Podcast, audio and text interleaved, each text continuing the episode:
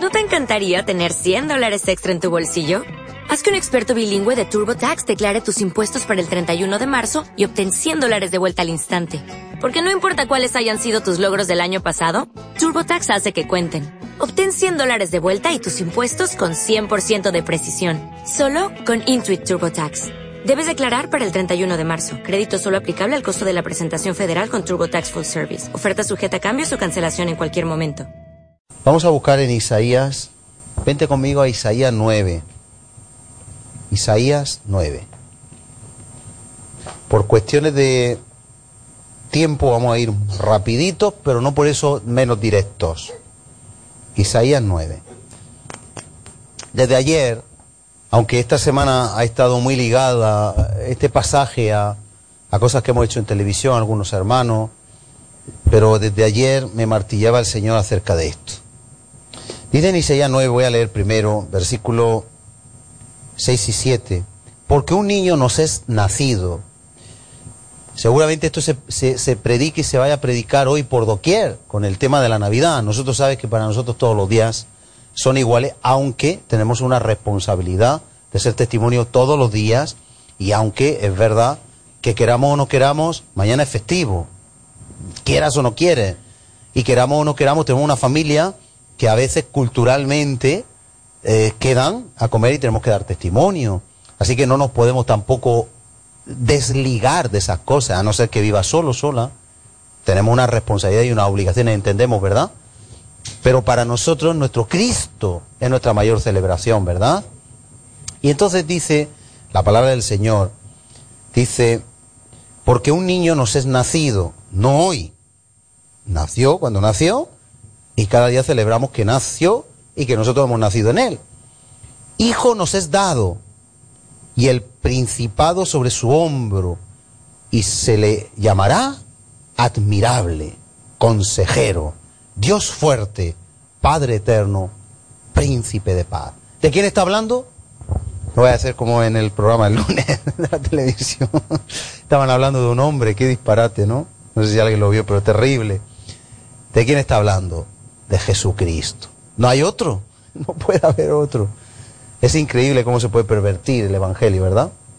Pero el Señor me decía con, claridad que meditemos en estos atributos y después nos vamos al final. Meditemos en estos atributos, hermano. Es Jesucristo nuestro admirable, nuestro consejero, nuestro Dios fuerte, nuestro Padre eterno y nuestro príncipe de paz. Pues vamos a verlo, vamos a, meditar un poco en esto, ¿verdad? Y después veremos lo que viene a continuación.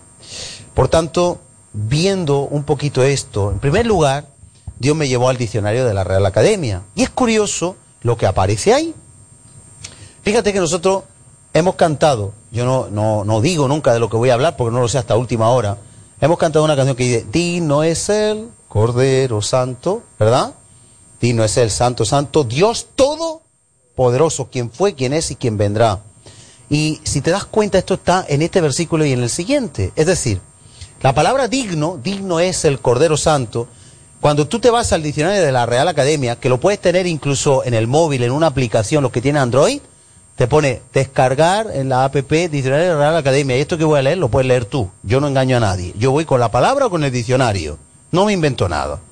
Dice el diccionario de la Real Academia que admirable es digno, digno de admiración.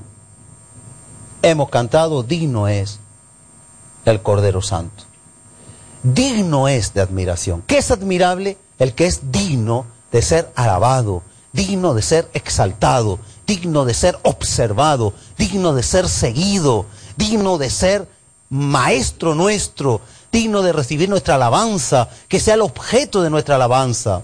Él es digno. Y si Él es digno, eso indignifica todo lo demás. ¿Qué quiero decir con esto? Nosotros no podemos tener como primera cosa en nuestra vida, nada que no sea quién, Cristo. Pero por desgracia muchas veces no le tenemos como el digno, porque si Él es digno, lo demás es indigno, y solo lo que viene en Él será dignificado. Me explico. El trabajo viene de Dios. La familia viene de Dios, los hijos vienen de Dios, la responsabilidad viene de Dios, el orden viene de Dios, la disciplina viene de Dios, el esfuerzo viene de Dios. Por lo tanto, todo eso, al venir de Dios, es dignificado. Pero hay cosas, hermano, que no tienen nada que ver con Dios, como pueden ser los yugos desiguales que hemos hablado muchas veces, el pecado, el hacer cosas, las cisternas rotas, y todo eso es indigno. Nosotros tenemos que andar en dignidad, en prudencia, en lealtad, en integridad. Debemos de andar como Dios espera que andemos, no como nosotros queramos andar. Y este, esta dignidad, digno de admiración, también me, me choca bastante. La palabra admirable, ahora te digo en el hebreo, viene de la palabra pele. Y dice admirable, maravilla, maravilloso, prodigio y sorprendente. Y está hablando de Jesús. Jesús es admirable. Jesús es maravilloso. Jesús es prodigioso. Jesús es sorprendente. Cómo nos cuida, cómo nos habla, cómo, cómo nos ama tanto, cuánta misericordia tiene con nosotros. Por eso Él es digno. Y a su vez, esta palabra, pele, viene de la palabra pala, en, hebreo también. Y te, y te digo lo que quiere decir. Dice, maravilla, maravillarse maravillosamente, milagro, cosa portentosa. Y yo me pregunto, hermano, yo me pregunto, ¿cuánto admiramos a Cristo y cuánto admiramos lo terrenal? Tristemente nos equivocamos muchas veces. Ponemos nuestra admiración en cosas terrenales, en un coche, en una moto, en una casa, en un sueldo, en un, en un qué. ¿Eso es admirable? ¿Es admirable? Ahora, cuando viene de Dios, entonces se dignifica. Yo quiero que entendamos que no es lo mismo que nosotros soñemos con algo o, podamos alabar algo a algo que Dios te dio. ¿Los hijos los da Dios? Pues entonces son dignificados por Él. Pero Dios tiene que ser antes que los hijos. Pero ¿qué pasa si dos personas, imagínate hombre, hombre, mujer, mujer, que queremos tener un hijo y lo secuestran? ¿Eso es digno? no está dignificado, no tiene la aprobación de Dios. Ese matrimonio tampoco tiene la, bendición de Dios. Ese niño a la carta eh, haciendo una cosa rara entre personas del mismo sexo, eso no tiene la aprobación de Dios. Pero nosotros también no estamos ajenos, no, no somos extraños algunas veces a dignificar y admirar cosas terrenales. Que a veces admiramos cosas terrenales, hermano.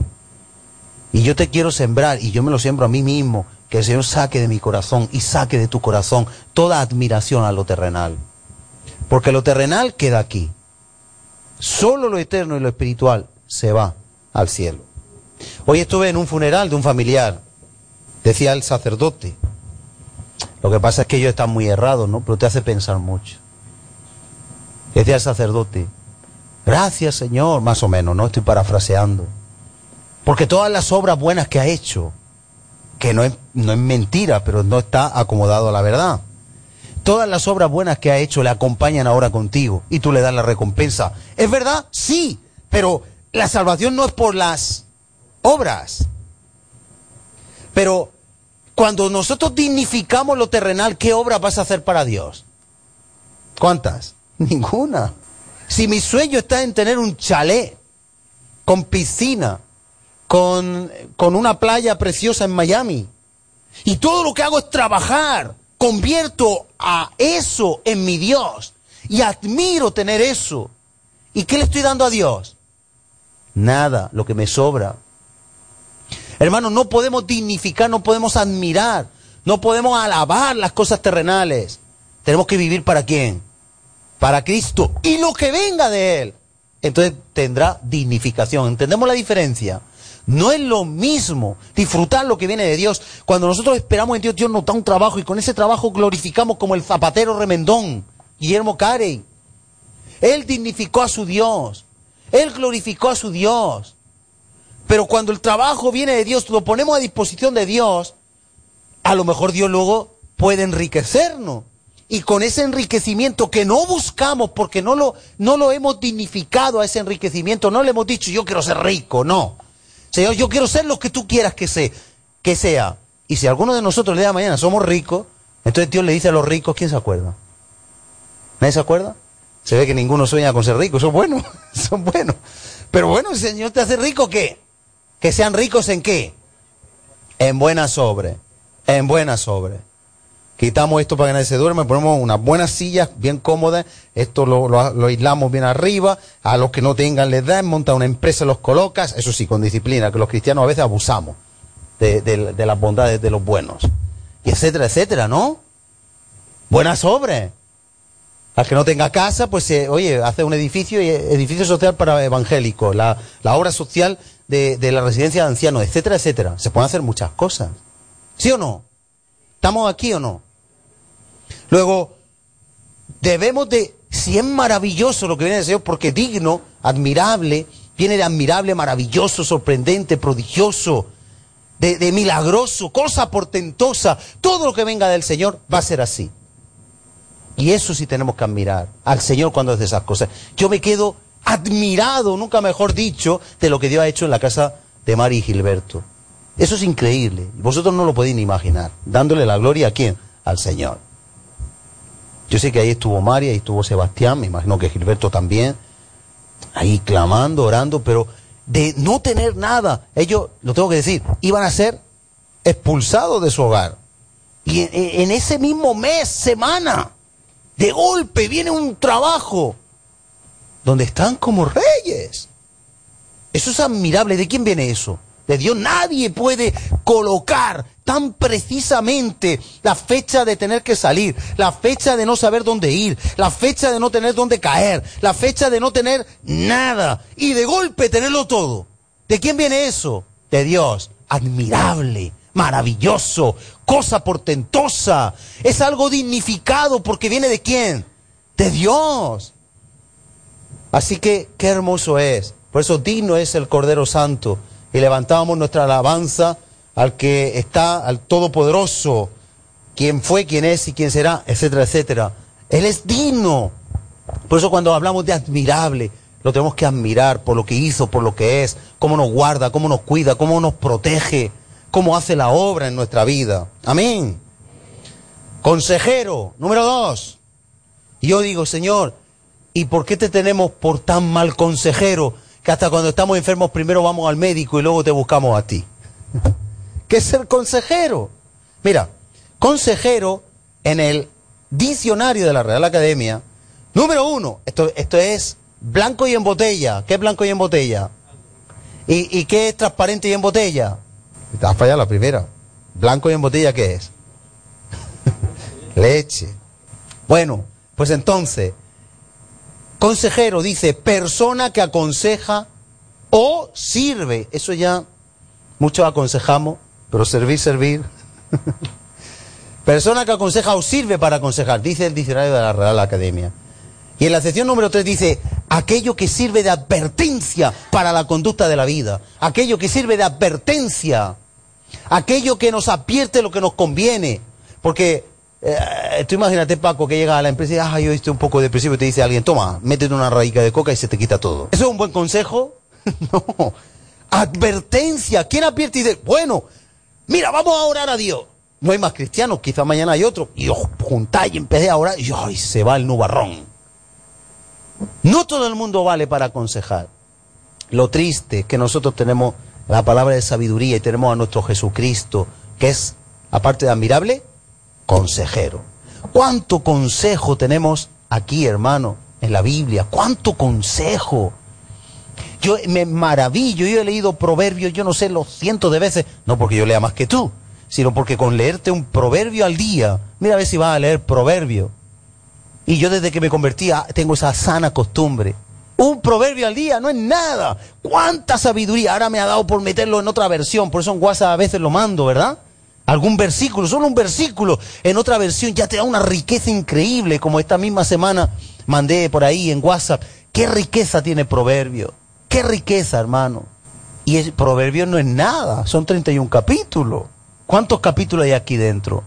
Es nuestro consejero. Te, dice ahí en Proverbios que para que el sabio sea más sabio y el ignorante se haga sabio. Te dice que, que, nos va a transformar la vida, que lumbrera nuestro camino. Cristo es nuestro consejero. ¿Cuánto nos falta a veces pedir consejo? Yo lo digo por mí. A veces las prisas, la presión, el miedo, el nerviosismo nos hacen tomar decisiones sin contar con quién. Con el Señor. ¿Y cómo se pagan esas decisiones? ¿A qué precio? Yo recapitulo en este año y digo, Señor, he tomado muchas decisiones sin contar contigo y ha sido erróneo. Ha sido erróneo.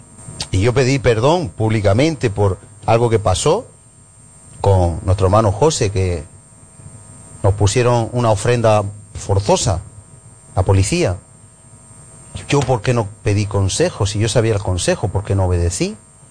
¿Y cuántas veces nos dan el consejo? A lo mejor, pastor, anciano, una persona que Dios pone en nuestro camino, un hermano mayor, o la misma Biblia, o el mismo Dios, y no obedecemos. ¿Cuántas veces, hermano? ¿Y quién paga luego, como se dice vulgarmente, el pato? Pues nosotros, nosotros. Oirá el sabio y será más sabio. Pero el necio cuando rechaza, cuando nosotros somos necios, pagamos las consecuencias. Así que la palabra consejero, igual que en el diccionario he leído lo que quiere decir, viene de la palabra en hebreo yatz, yatz Raíz primaria, aconsejar, deliberar, resolver, acordar, avisar, avisar. Si te das cuenta es curioso cómo tenía que servir en el diccionario de la Real Academia de Advertencia, y aquí nos habla de avisar, consejero, consejo, consultar, dar, decretar, determinar, fijar, indicar. Por eso, hermano, yo te quiero sembrar hoy de parte del Señor que nuestro consejero sea Cristo. A veces tenemos amigos y amigas y está bien. Oye, ¿tú qué harías aquí? ¿Y por qué no le preguntamos a Cristo qué haría Él? Hay una película que dice algo así, se titula algo así. ¿Alguien se acuerda? ¿Qué haría Cristo, no? ¿Qué haría Jesús? ¿Qué haría Jesús? Sería bueno, te, la recomiendo, en YouTube seguro que está. ¿Qué haría Jesús? Si te la puedes ver hoy o mañana, te la miras. Porque muchas veces nosotros no actuamos como Jesús, ¿verdad? En el mismo momento que no nos sometemos a nuestros padres, en el mismo momento que no saludamos a una persona, en el mismo momento que ay, ¿qué, ¿qué haría Jesús? ¿Verdad que eso cambiaría nuestro comportamiento? Por eso, aparte de admirable, Él es que consejero. Sea nuestro consejero. Terminemos este año. Hoy es un día importante para meditar. Nos sirve lo que la sociedad vive en un espíritu navideño. Nosotros no. Pero nos sirve para replantear cómo ha ido este año. Para empezar, y para acabarlo, siendo Él admirable en nuestra vida, lo más admirable, lo más digno, y nuestro consejero, único consejero. Dice después Dios fuerte, y me llama mucho la atención, hermano, porque Dios fuerte viene por una palabra compuesta. El traductor lo ha traducido como Dios fuerte, pero observa de qué palabra viene Dios fuerte. La primera palabra viene del hebreo él, Él. Es curioso, Él. Y significa, ese Dios significa fortaleza, poderoso, el todopoderoso. Dios a su vez significa fuerte, fuerza, grandeza, poder, potentado. Es curioso que Él, porque no hay otro, es Él. Dios viene del hebreo Él y significa poderoso, fuerte y portentoso. Y le añade la palabra gibor en hebreo, que es fuerte y se traduce, dice intensivo, intensivo de fuerte, es decir, guerrero, esforzado, fuerte, gigante, grande, de gran vigor, poderoso, valeroso, valiente. Dice que se usa para varones de guerra y vigoroso. Es decir, ¿qué nos está diciendo con, con, con Dios fuerte? Hermanos, que si Dios está contigo, nadie está contra ti. Pero ¿y dónde estamos nosotros muchas veces? ¿Con Dios o lejos de Él? ¿Dónde estaba Adán y Eva? ¿Cerca o lejos? Se estaban escondiendo. Nuestro pecado nos aleja del que tiene el poder. ¿Por qué no acudimos a Él? Que no solo es fuerte, sino aquí hay una suma. Aquí es como el fuerte poderoso, portentosamente fuerte. ¿Cómo, cómo se define eso? O sea, el, nosotros diríamos en lenguaje actual, el mega, hiper, super, tope, máximo, crack, del todo, universal, poderoso, portentoso, superpotente Dios. Eso es lo que en hebreo quiere decirnos lo que es Dios. Y nosotros cuando tenemos problemas, ¿qué hacemos? El otro día estaba yo, no me acuerdo cómo fue, pero estaba yo meditando, iba por la calle, pero por un lugar donde se veía la montaña, por allí por el polígono, y, y me acuerdo que, que yo sé fue, que fue Dios. Y uno tiene sus problemas, ¿no? Porque yo sufro por la gente, aparte tengo los míos, los tuyos, pero todos tenemos problemas. No eso nos va a hacer cambiar nuestro rumbo, porque sabemos en quién creemos. Pero fue un momento donde, como en una visión, yo las veces que he montado un avión me vino, que a veces lo he dicho, me vino el avión, pero, y, y lo pequeñitas que se ven las personas, ¿lo has visto? Menos que hormigas, ¿eh? Ya se ven las ciudades, nada, que ya cuando sube, nada, ya se ve manchas. Pero como, como andando y viendo con mis ojos, pero como una visión, que no es visión espiritual, pero yo lo vi. Y, y entonces me subió más arriba y vi el universo, ¿no? ¿Y, y qué es la Tierra en, la Vía Láctea? Y, como más arriba, las galaxias todas ahí. Y, ¿Y qué es la Vía Láctea frente a todas las galaxias? ¿Y, ¿Y, qué es? Si es que somos tan insignificantes y nuestro Dios poderoso escucha la oración de José y la de Cándida y la de Cleo y la de Yurasí. Y yo decía, Señor, qué grande eres. Qué impactante tu, por tu poder. Qué admirable. Qué Dios fuerte, poderoso. ¿Cómo es posible que nosotros, yo cuando paso por un hormiguero y piso, yo no oigo, pero seguro que gritan. Seguro que si pudiéramos ser hormigas, veríamos que ahí hay una tragedia, ¿o no? Yo no soy consciente de la tragedia y las tengo ahí a la vista. Y nuestro Dios grande, poderoso, por, hiper, mega, super, tope, crack, universal Dios, está atento a tu necesidad, pero no, nos falta el tiempo para hablar con Él. Increíblemente, dramáticamente triste. Nos falta el tiempo, no para hacer la lista de la compra, eso lo hacemos muy bien. ¡Ay, Señor, ayúdame! ¡Ay, ay! Y parecemos de flamenco. ¿Has visto cómo se canta el flamenco? ¡Ay, ay, ay! ¡Ay! ¡Trrr, trrr, ay, ay, ay! Ya sé que canto mal, pero tú me entiendes. Sé que lo he hecho mal, pero me entendéis, ¿ya que sí? Pero hermano, eso no es hablar con Dios. Hablar con Dios es decir, Señor, yo confío en ti.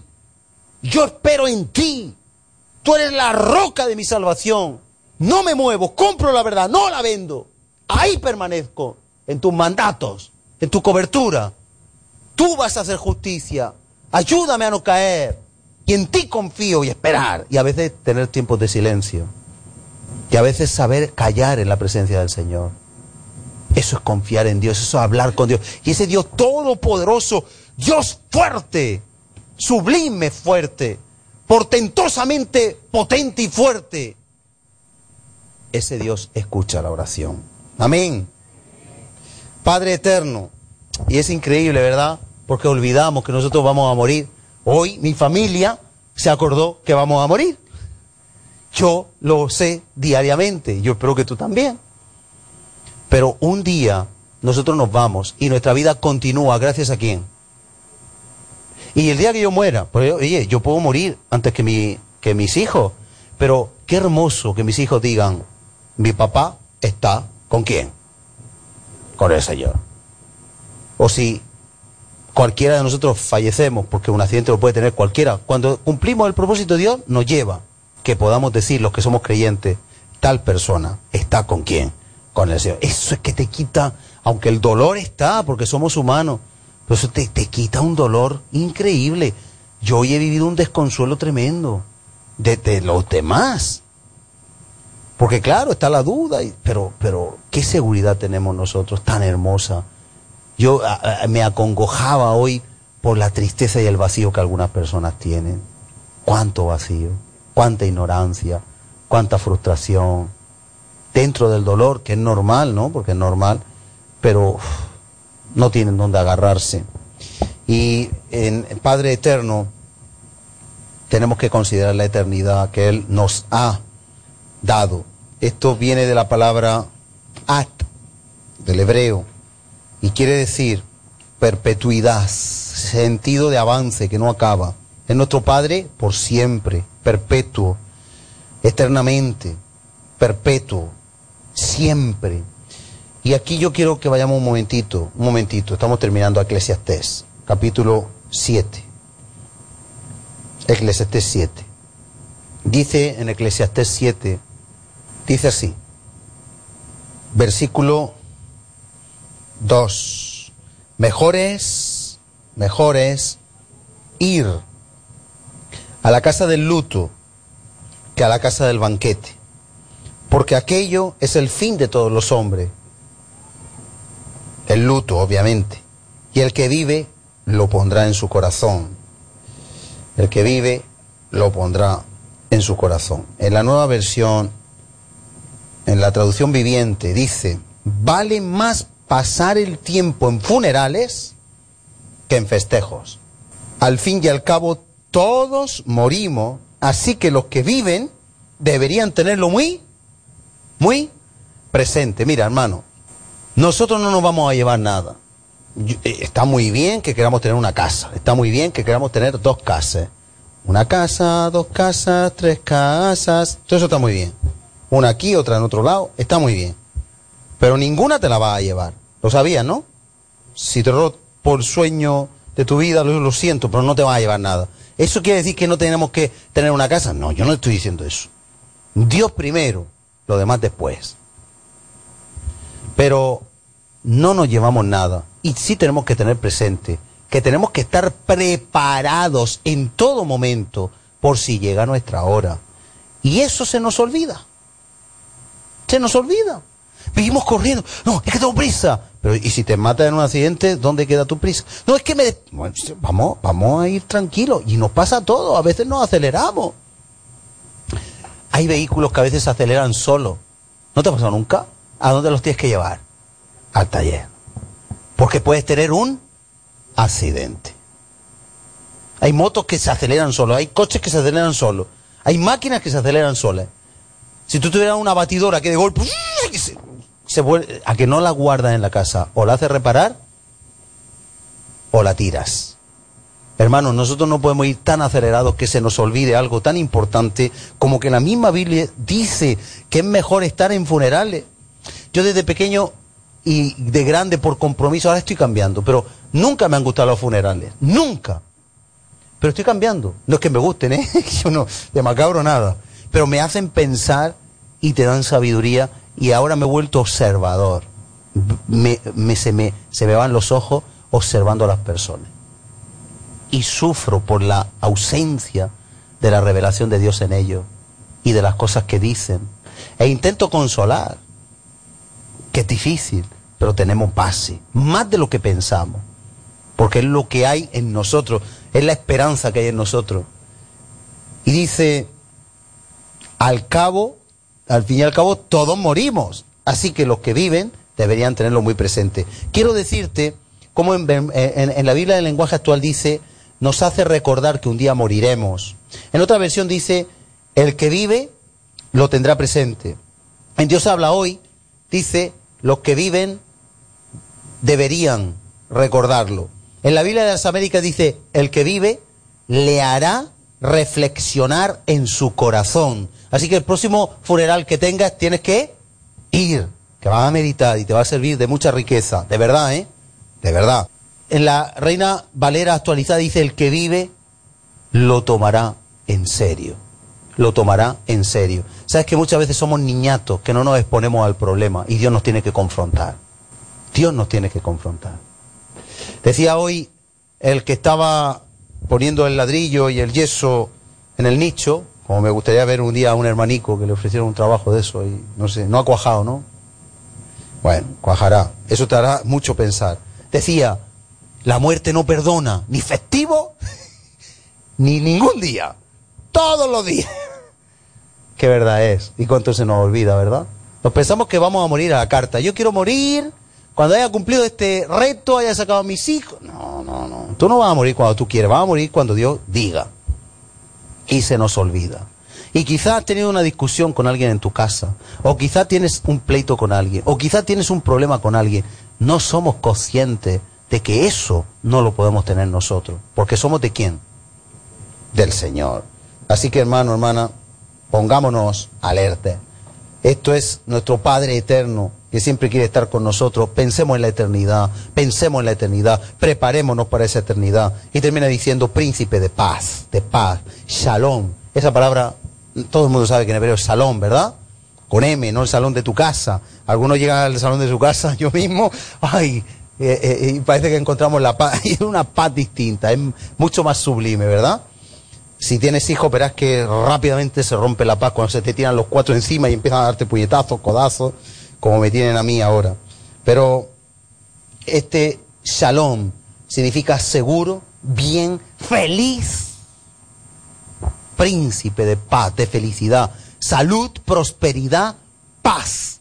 Y también se usa para amigo, bien, bueno, completo, dichoso, pacífico, pasto delicado propicio, prosperidad, salvo y victorioso. ¿Por qué digo todos estos atributos? Porque es tan admirable, es tan digno, es tan maravilloso nuestro príncipe de paz, que tenemos que valorarlo. Y mi pregunta es, ¿Él es nuestra paz? Hay una canción que dice, Él es mi paz, ha quebrado todas mis cadenas, Él es mi paz. Él es mi paz, hecho toda mi ansiedad sobre Él, pues Él cuida. ¿Lo dejamos? ¿Lo dejamos? Ese es nuestro Señor, hermano. Y termina. Ahora vamos a cantar sin música esa canción. Y termina en el versículo 7. Lo dilatado de su imperio y la paz de Él no tendrán límite sobre el trono de David y sobre su reino disponiéndolo y confirmándolo en juicio y en justicia desde ahora y para siempre. El celo de Jehová de los ejércitos hará esto. Qué hermoso, hermano. Dios ha traído en Jesús un reino de paz. Y esa paz hemos dicho que significa felicidad, ser dichosos, ser prosperado en lo espiritual. Eso lo ha hecho Jesús en todos los que le creen pero los que le creemos no tenemos tiempo en meditar en estas cosas. Triste y patético, dramático. Siempre corriendo, enojado, malhumorado, con disgustos por aquí, disgustos por allá, y sin saber que en cualquier momento nos podemos ir con él, y disgustados yo no sé si nos aceptarán en el reino. Posiblemente digan, usted no, no puede entrar aquí. ¿Por qué? Porque tiene cara de boxer. Con la espuma en la boca. Hermano, estemos preparados. Dios nos quiere recordar que cada día cada día Él es admirable, digno, consejero, nuestra luz. ¿Qué más? Dios fuerte. Pero traducido a hoy, ya saben, mega, hiper, super, universal, maravilloso, extra. Fuerte, poderoso, portentoso en poder. Padre eterno, no solo aquí. Ay, papá, ay, papá. No, esto es mi Padre eterno. Y lo peor que me puede pasar aquí, ¿qué es? Irme contigo a la eternidad. Yo tengo vida infinita y tengo que dar gloria. Soy representante de ese reino. Y voy a ir con la cara sonriente, pase lo que pase, porque represento al reino de quién? De Dios, inmutable y eterno. ¿Y príncipe de qué? Shalom, shalom, shalom Adonai. Dios te paz.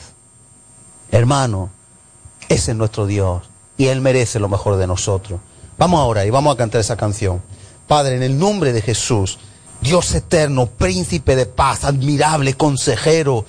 Oh Señor, tú eres el rey de reyes, Señor de señores.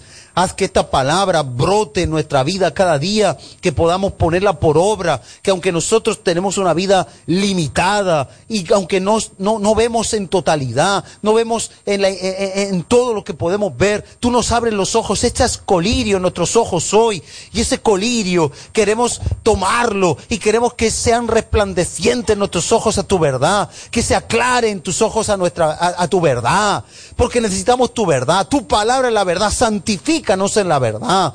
Venga tu poder a nuestra vida. Haznos unos siervos competentes. Señor, no queremos estar no preparados ni, ni tampoco ineptos a la venida de tu reino. Porque en cualquier momento, como dice tu palabra, en cualquier momento llegará el día, llegará la hora. y queremos ser estimados justos y dignos por tu sangre y por haber sido preparados y hallados fieles.